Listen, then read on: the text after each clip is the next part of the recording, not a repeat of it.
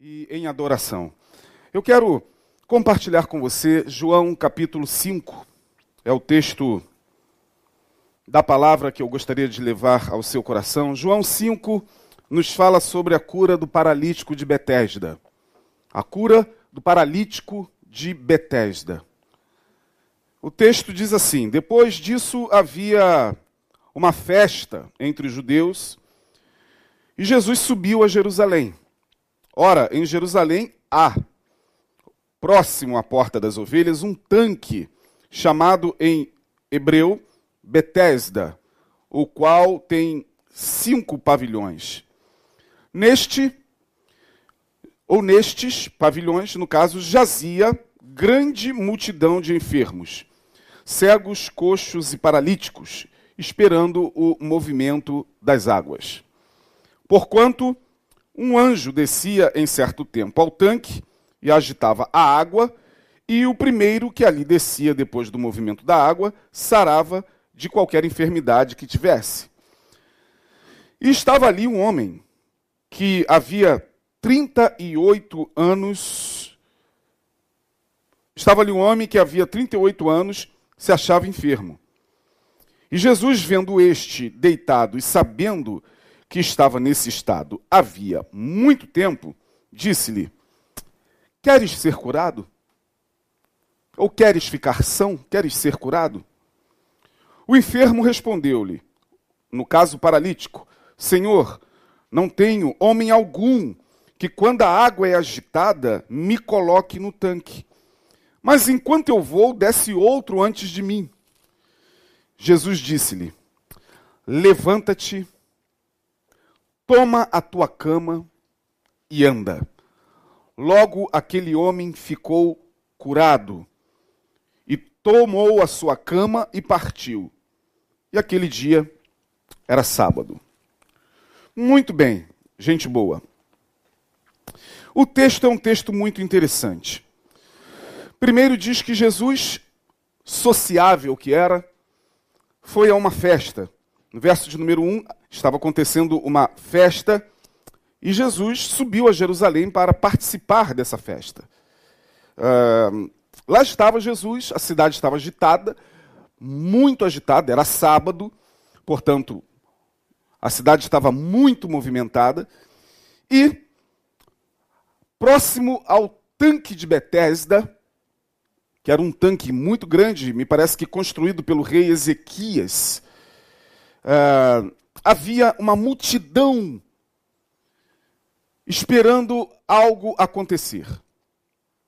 E diz o texto que eram paralíticos, cegos e pessoas de toda sorte de enfermidades, com toda sorte de doenças ali estava, próximo ao tanque, numa grande expectativa. Eu fico imaginando é, a cena pessoas se acotovelando e pessoas empurrando umas às outras e olhando para o tanque numa grande expectativa, porque diz o texto que de tempos em tempos um anjo descia e agitava as águas do tanque.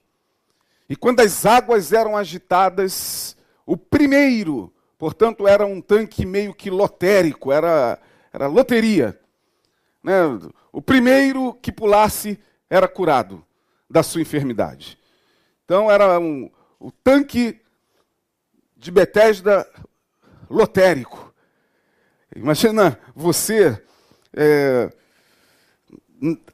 no meio de uma multidão, sabendo que ao agitar das águas, o sortudo que caísse primeiramente ali era curado. Agora, é interessante esse texto, porque quase sempre, quando a gente lê essa palavra, a ênfase que se dá é justamente no anjo que movimenta as águas.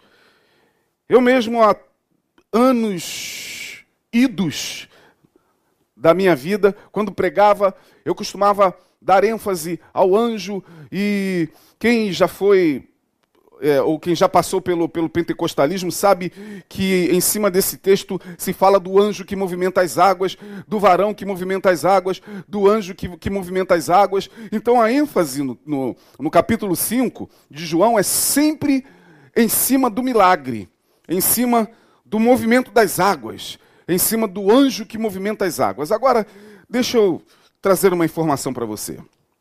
Esse tanque ele possuía cinco pavilhões, ou seja, era um tanque que tinha é, escadas, meio que, que degraus, um tanque enorme. E dentro do tanque, eu estou trazendo uma informação para você que talvez você não saiba, dentro do tanque havia aquedutos, ou seja, canais, por onde as águas vinham. Tanto é que quando Israel era invadido pelo inimigo, a primeira coisa que se fazia era tapar as fontes das águas. Os reis tomavam logo a providência de tapar as fontes das águas. E esse tanque, ele tinha aquedutos, cinco pavilhões e aquedutos, ou seja, canais por onde as águas vinham. E quando essas águas vinham, elas se encontravam ao mesmo tempo e formavam um redemoinho natural de águas que se encontram. A partir daí, gerou-se a crença de que aquilo era obra de um anjo que descia para agitar as águas. Portanto, a passagem em si não afirma categoricamente, perdão, não afirma categoricamente que esse milagre existia. Diz o texto que o tanque. Muito obrigado. Perdão, aqui beber uma aguinha. Diz o texto que as pessoas criam nisso. Por isso que elas ficavam ali, ansiosas, esperando as águas serem agitadas, e as águas eram agitadas apenas porque os aquedutos faziam com que essas águas se encontrassem e se agitassem. E as pessoas estavam ali, naquele frenesi, esperando o movimento das águas, aguardando misticamente esse momento para que o primeiro sortudo que pulasse no tanque fosse curado. Jesus estava vendo tudo aquilo. E é interessante que Jesus, ao olhar aquela cena, sendo ele capaz de chegar lá e curar todos os paralíticos, todos os cegos, que é o que o texto diz aqui, né? no verso 3, neste jazia grande multidão de enfermos, cegos, coxos e paralíticos. Jesus poderia muito bem ir lá, ir lá e curá-los. Mas não, Jesus olhou para um homem ele fitou seu olhar em um homem paralítico que estava deitado. E Jesus se aproximou dele. E Jesus nem quis saber do que estava acontecendo lá no tanque de Betesda. Jesus foi diretamente a esse homem, que, segundo o texto, estava há 38 anos em cima de uma cama. Muito tempo, uma vida uma vida inteira. Jesus olha para ele e, de maneira simples, direta e objetiva, pergunta: Você quer ser curado? Ora, pense comigo você. Se você estivesse na condição desse paralítico, se você estivesse há 38 anos em cima de uma cama, e alguém chegasse diante de você e perguntasse: Você quer ser curado? Qual seria a sua resposta? Imediata. É óbvio que sim. É claro que eu quero. Mas quando Jesus lhe faz essa pergunta, ele fala: Senhor, infelizmente eu sou de novo o, o infortunado, o, o azarão, o azarado porque toda vez que eu tento me aproximar do tanque, alguém sempre passa por mim e vai na minha frente e pula na minha frente. Lamentavelmente é assim que tem acontecido esses anos todos. Porque quando se fala de milagre, minha gente, farinha pouca, meu pirão primeiro. É, em ambiente de milagre é assim mesmo. As pessoas estão ali para o seu milagre. Né? Elas não querem saber se tem pessoas ao lado pior do que elas, elas estão ali pensando no milagre delas. O milagre, em alguns ambientes que fomenta milagre, e eu não estou aqui falando contra o milagre, porque eu creio em milagre. Não só creio, como já vi, e não só vi, como Deus, pela sua infinita misericórdia, já me usou como instrumento para fazer um milagre na vida de uma pessoa.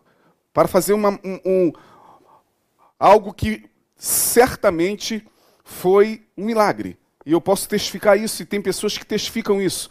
Então não estou aqui falando contra o milagre. Eu estou aqui falando contra ambientes que fomentam o milagre, porque o milagre, por vezes, ele gera egoísmo. As pessoas, quando vão em busca do milagre, elas estão ali pensando nelas. É o que o homem está falando. Olha, toda vez que eu penso em me aproximar daquele tanque, a multidão vem, passa por mim e cada um por si, Deus por todos. E lá, quando a água é agitada lá, quem cai primeiro é curado. E eu nunca sou.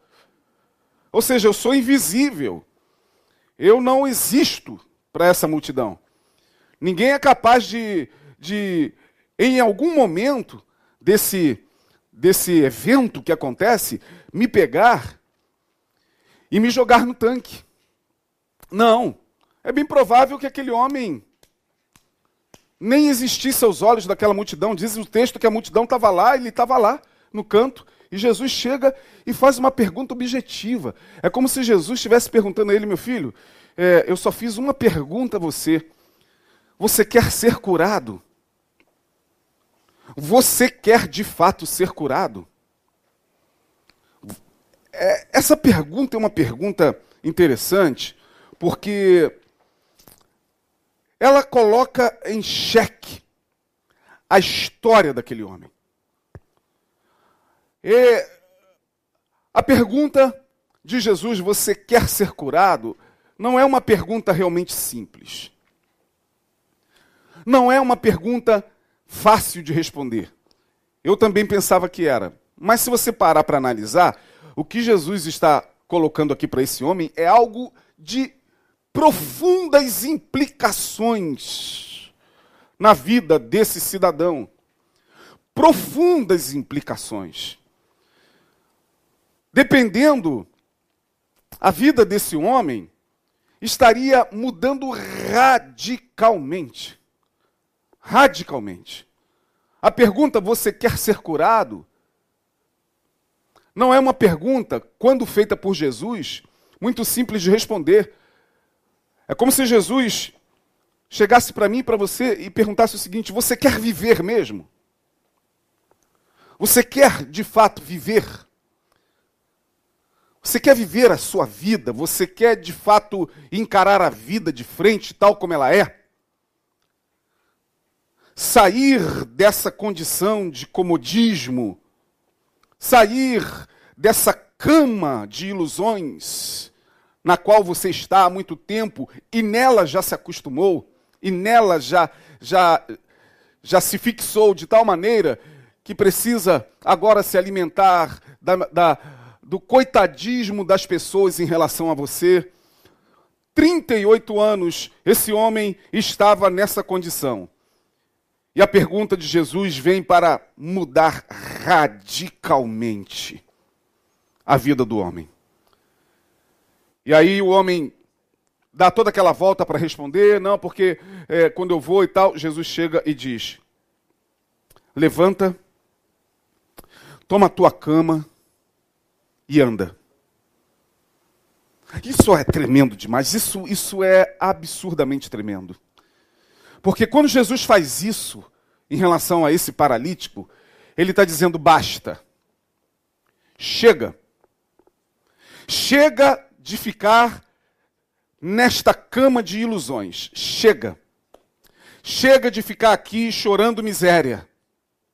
Chega de ficar aqui sob o olhar das pessoas e sob esse, esse espírito coletivo de, de coitadismo que faz com que você não exista para a sociedade, ou se existe, está subexistindo. Você não está vivendo, você está subexistindo. Levanta. Levanta. Toma tua cama e anda. Levanta. Porque a vida está diante de você. E ela não vai te esperar, ela não vai esperar você passar mais um ano reclamando que toda vez que você vai para pular e outro vem e pula. Não, não, não, não. A vida não está nem aí para as tuas reclamações, meu amigo. A vida não está nem aí para o teu coitadismo, a vida não está nem aí se as pessoas enxergam você ou não enxergam. A vida, ela não está nem aí. Por isso que agora eu estou falando para você, levanta e apalpe a vida com as mãos. Viva. Caminhe. Agora você vai ter que dar conta da tua vida. Agora é você por você. Aleluia, é isso que Jesus está falando para ele. Agora é você por você. Agora é, você já é um homem adulto. Levanta. Levanta. E comece a caminhar. Porque é caminhando que se faz o caminho. É caminhando que se faz o caminho. Não, não tem caminho pronto para ninguém, irmão. Você me desculpe. Deus tem um plano para cada criatura, amém. Também creio. Mas o plano não está diante da gente assim de forma visível. Não tem nada iluminado como ah, a Via Lagos, como as grandes vias, onde está tudo. Não, não, a gente tem que caminhar. Isso é caminhar pela fé. Por isso que a Bíblia diz que o justo viverá da fé. Ele tem que dar um passo de cada vez e é caminhando que ele vai construindo a sua própria história. E bem-aventurado aquele que carrega sobre seus ombros com orgulho a sua história. Cada um, diz o poeta lá atrás, sabe a dor e a alegria de ser o que é. Então você tem que dar conta da tua vida. Você não tem mais que ficar dependendo de ninguém que vá olhar para você e vai ter pena de você o tempo todo e pegar você, porque você vai ficar aí mais 40 anos nessa cama. Levanta, toma tua cama e anda. Me ensina que se eu tenho potencialidades em mim, e se eu tenho condições de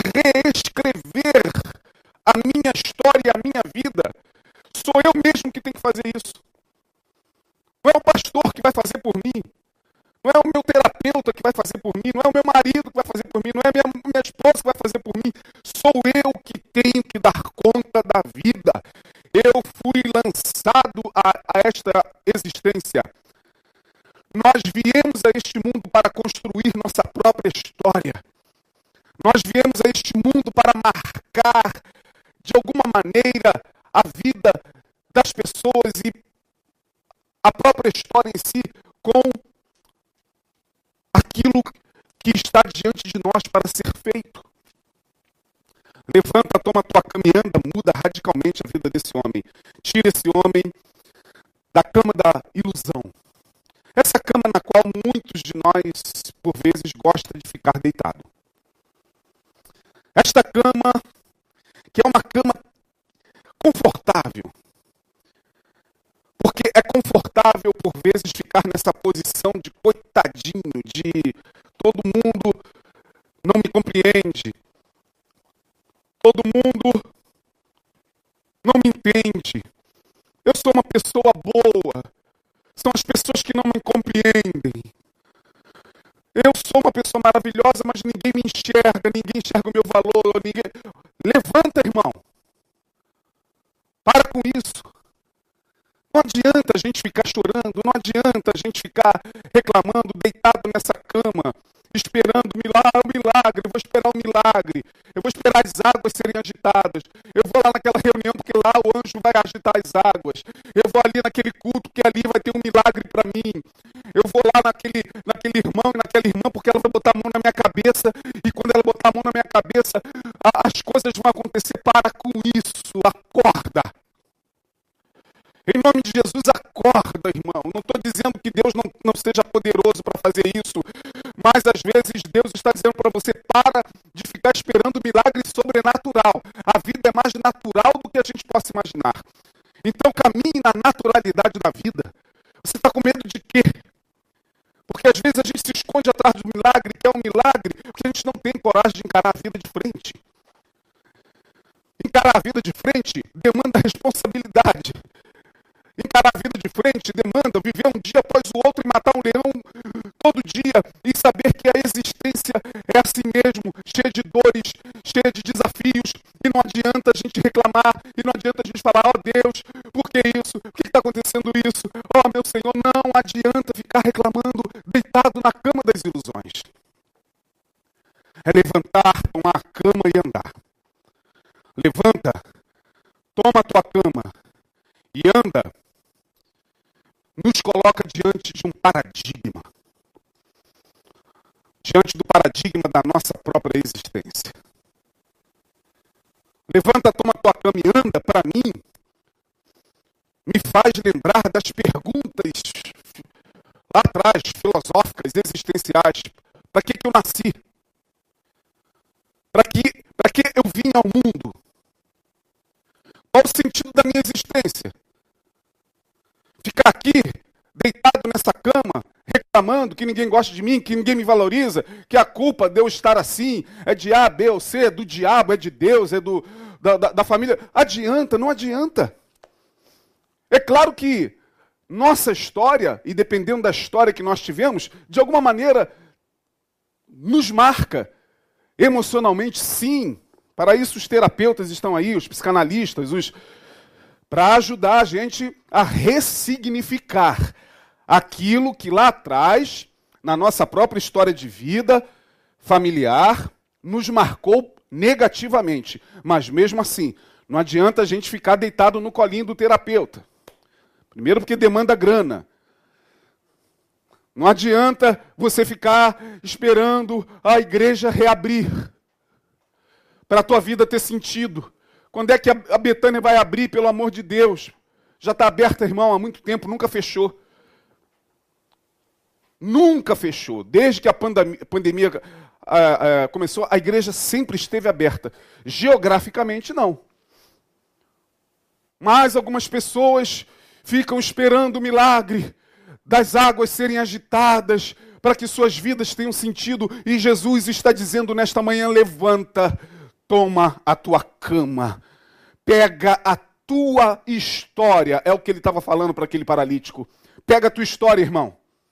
A cama na qual você jaz 38 anos é a tua história. Você vai ter que carregar a tua história. E somos nós que carregamos a nossa história. A cama é a nossa história. Toda vez que você olhar ou toda vez que aquele paralítico olhar, ou todas as vezes que ele olhasse para aquela cama, ele lembraria da sua história e valorizaria a sua cura. E olharia do lugar ou para o lugar onde ele estava e em que condição ele estava. A cama também me fala da humildade. Caminha. Toma tua cama. E a cama fala da humildade também, porque, como eu disse, a cama é a minha história, irmão. Quem eu fui e o que Jesus fez por mim. E quem eu fui e o que Jesus fez por mim tem que me tornar humilde o suficiente para caminhar sem pisar nas pessoas, sem colocar o dedo na cara das pessoas e julgá-las pelos pecados delas. Olha para a tua cama.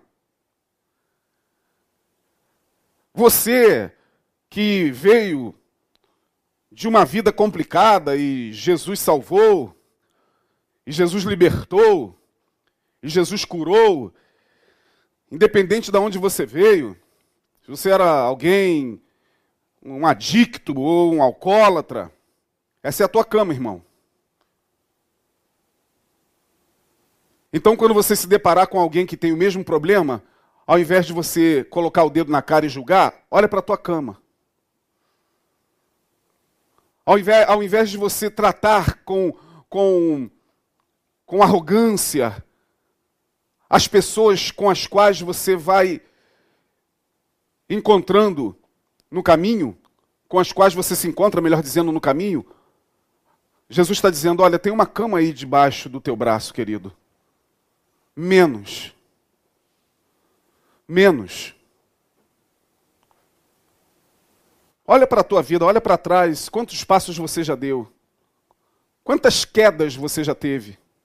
Quantas vezes o Senhor já te levantou? Você poderia ficar prostrado, porque carregar uma cama também não é uma coisa simples. Eu sei que há pessoas que estão nos ouvindo agora que têm histórias muito, muito, muito fortes. Muito fortes. Eu estava em São Paulo, na casa dos meus parentes passando ano novo. E ao chegar lá, muita gente, minha família é muito grande, tinha um jovem que eu nunca vi na família. Ele estava lá perto da churrasqueira, mexendo no churrasco. Aí eu fui cumprimentando a todos e aquele jovem eu nunca tinha visto. Jovenzinho. E fui informado que meu primo tinha o tinha trazido para passar o ano novo com a gente.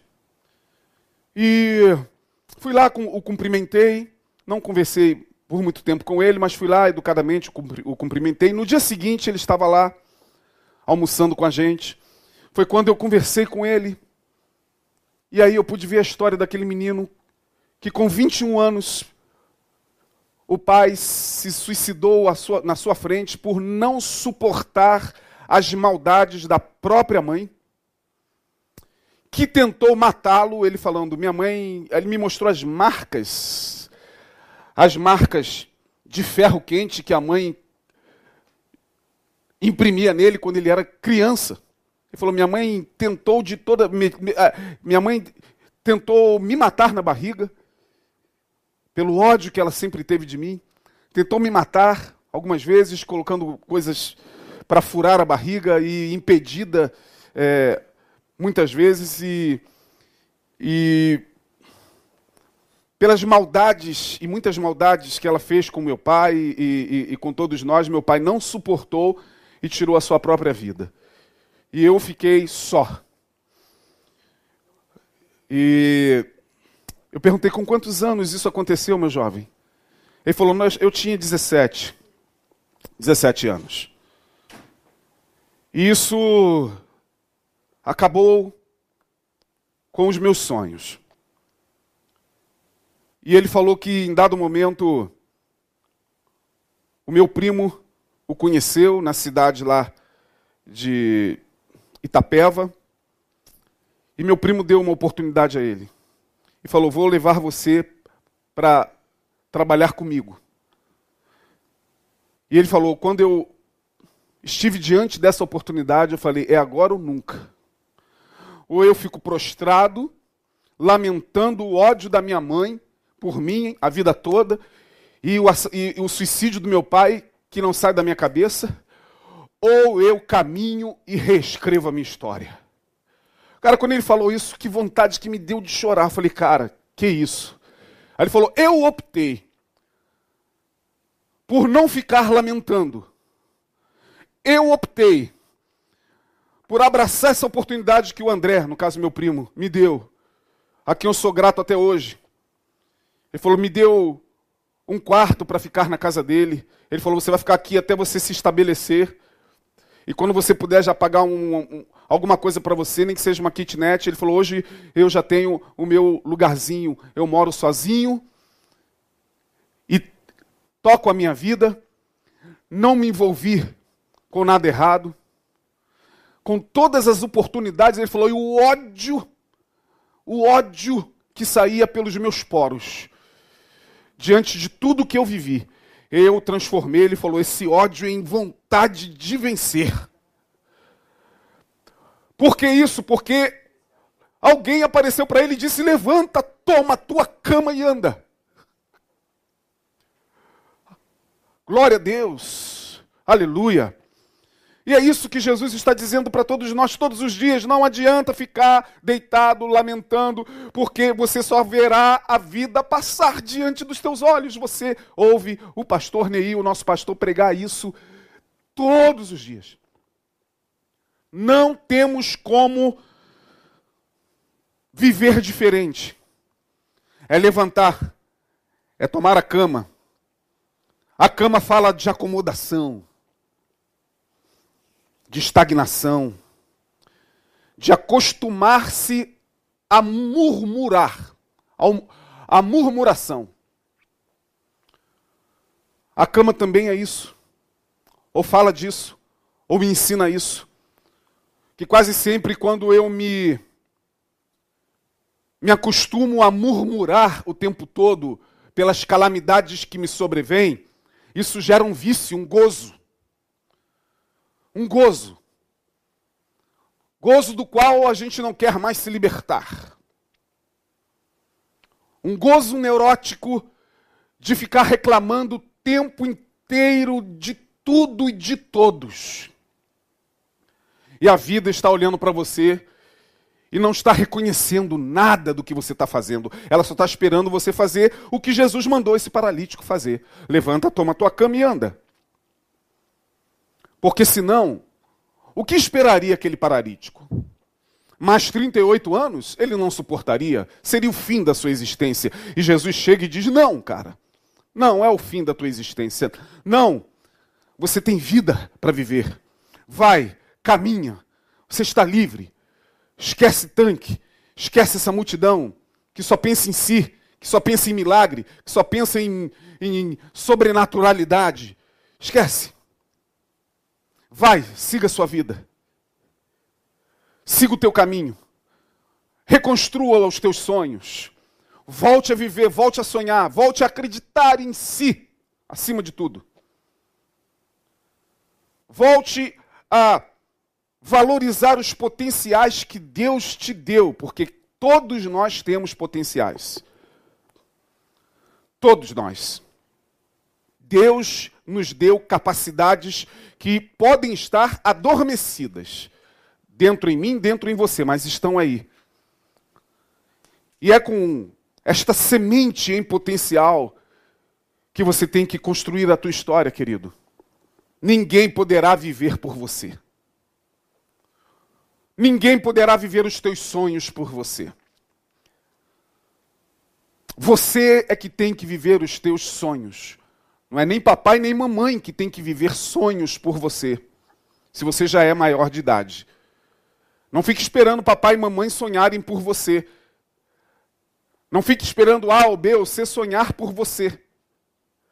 É você que tem que sonhar por si. A cama das ilusões me faz entender e me ensina que não tem jeito. É você quem tem que dar conta do seu problema. É você que precisa, de alguma maneira, como diz o ditado, muito conhecido, é você que precisa pegar o limão e o azedume que por vezes a vida coloca diante de você e fazer uma limonada. Se não tiver açúcar, engole. Beba. É isso que dizem aí, o ditado? Se a vida te, der limões, esprema, porque a vida é assim mesmo, você tem que espremer com a mão, todos os dias. Esprema e engula. Não fique pegando limão e jogando. A culpa é sua. É sua. É você que não gosta de mim. É você que não me quer. É, é, é você que não gosta de mim. Não, não adianta. Não adianta, irmão. Esprema o limão, beba com cara feia e diga: Eu vou caminhar. Toma a tua cama. O texto também me ensina, caminhando para o final da minha palavra, que nem sempre o milagre se dará dentro, repito, das nossas expectativas sobrenaturais. Nem sempre o milagre se dará dentro das nossas expectativas sobrenaturais. Crente adora milagre. Crente adora que Deus trabalhe por ele. Ah, mas a palavra diz, pastor. Nunca se viu nem se ouviu um Deus que trabalha em favor daqueles que nele esperam. É, mas você tem que fazer a sua parte. Deus vai fazer aquilo que está para além das tuas capacidades, irmãos. Não entra nessa de que Deus tem que fazer tudo por nós, porque não vai fazer. Você me desculpe. Ah, pastor, o senhor é muito cético. Não, não sou cético, eu sou consciente. Porque o crente adora essa ideia de que anjo venha para mover as águas, para ele mergulhar e ficar curado, e sair igual uma um passarinho, uma borboleta ou um, um bezerro saltitante, dizendo é um milagre, é um milagre. Não, irmão. O texto me ensina que nem sempre o milagre se dará dentro das nossas expectativas sobrenaturais. Às vezes o milagre é só caminhar, é só andar. O milagre já é a vida. Estar vivo hoje já é um milagre. Acordar todos os dias já é um milagre em si. O milagre é a própria existência. O milagre é o caminhar da vida. O milagre nem sempre vem ó, das regiões sobrenaturais. Pode vir, mas o milagre é a própria vida. A vida é um milagre. Você é um milagre de Deus. Sua família é um milagre de Deus. O pão que está sobre a tua mesa já é um milagre pelo qual nós temos que agradecer todos os dias. Então, nem sempre o milagre se dará nas nossas expectativas sobrenaturais. Às vezes, e quase sempre, a gente percebe Deus agindo na, na naturalidade da vida. Na naturalidade da vida. Às vezes, no pousar de uma borboleta no teu ombro, como já aconteceu algumas vezes comigo, e olha, tem coisa mais natural do que isso. Tem coisa mais natural do que um pássaro pousar diante de você e ficar ali algum tempo? Não. É Deus falando: olha, se eu cuido das aves do céu, Isaías, você está vendo aí a, a ave aí, ó, comendo esse, essas migalhas que você deixou? Eu que fiz você deixar essas migalhas aí para ela comer. Ela está sendo alimentada, e se eu a alimento dessa forma, quanto mais você, meu filho, está reclamando de quê? de barriga cheia? Olha para tua barriga e vê se ela não está cheinha, querido. Está chorando de quê? E o porquê que você está aí reclamando? Olha as aves do céu. Aleluia. A palavra de Deus também me ensina nesse texto que levantar, tomar a cama e andar é simplesmente ativar, mais uma vez eu digo, esses potenciais que estão adormecidos dentro em nós. Eu sei que muitos de vocês têm muitos sonhos para 2021. Apesar desse momento global estar confiscando, né? Parece que está confiscando os sonhos de muita gente, mas a gente não pode se deixar abater por aquilo que está à nossa volta. A gente não seguia por vista nem por notícias ruins. A gente tem que caminhar todos os dias e viver. Viver, como diz o poeta, é, e não ter a vergonha de ser feliz. Cantar e cantar e cantar, na beleza de ser um eterno aprendiz. Eu sei, diz o poeta, que a vida deveria ser bem melhor, e será. Mas isso não impede que eu insista, não é isso? É bonita, é bonita e é bonita à medida em que eu caminho com a minha história, com a minha cama debaixo do meu braço, sem medo. Sem medo de ser feliz em Deus. Porque tirando Deus, abdicando da transcendência, a minha caminhada talvez possa me trazer muitos comprometimentos. E é o que está acontecendo, infelizmente, com esta geração e muitos desta geração, que já se esqueceram há muito tempo de que Deus existe e estão caminhando. Estão caminhando. Para onde não sabemos, mas estão. Alguns dos quais apenas respirando, já mortos há muito tempo, porque a palavra diz que é Ele que nos vivificou, é Ele quem nos vivifica. É o Espírito de Deus que, que nos dá esse, esse ânimo para viver. É o Senhor que todos os dias, ao acordarmos, diz: Estou aqui com você, meu filho. Mais um dia para você encarar. Mais leões para vencer. Mas vai nesta tua força. Porque o que você pode fazer, meu filho, eu não vou fazer. Mas vou estar contigo. Porém, aquilo que talvez os teus olhos não consigam alcançar, dos perigos que nos cercam nas regiões celestiais, ah, isso aí deixa com ele. Deixa com ele, porque os seus anjos estão ao nosso redor, guardando-nos e livrando-nos de todo o mal. Mas na naturalidade da vida, meu irmão, é tomar a cama, caminhar e andar. Chega de, de ficar na cama das ilusões. Esquece tanque de Betesda. Esquece água que se agita. É, não estou aqui, obviamente, é, falando em relação aos que gostam desses movimentos, do anjo, do movimento das águas. Não, mas a vida, a vida, torna a repetir ela exige de você muito mais do que um milagre. Milagre não acontece todo dia. A gente não vê milagre todo dia, irmão. Então não adianta a gente ficar segunda, terça, quarta, vai para lá, vai para aquela, vai para aquela oração. Já, tem crentes que já, já, já foram tomados por um transtorno compulsivo de ficar indo, buscando resposta, oração, a oração da irmã tal, terça-feira a oração do irmão tal, quarta-feira a reunião do, do, do irmão tal, quinta-feira a consagração, não sei o quê. Perturbados, angustiados, quando Deus está dizendo, filho, quieta um pouquinho o coração entenda que não é com a irmãzinha tal, nem com o pastor tal, nem no lugar tal que está a tua vida. Tua vida está nas tuas mãos.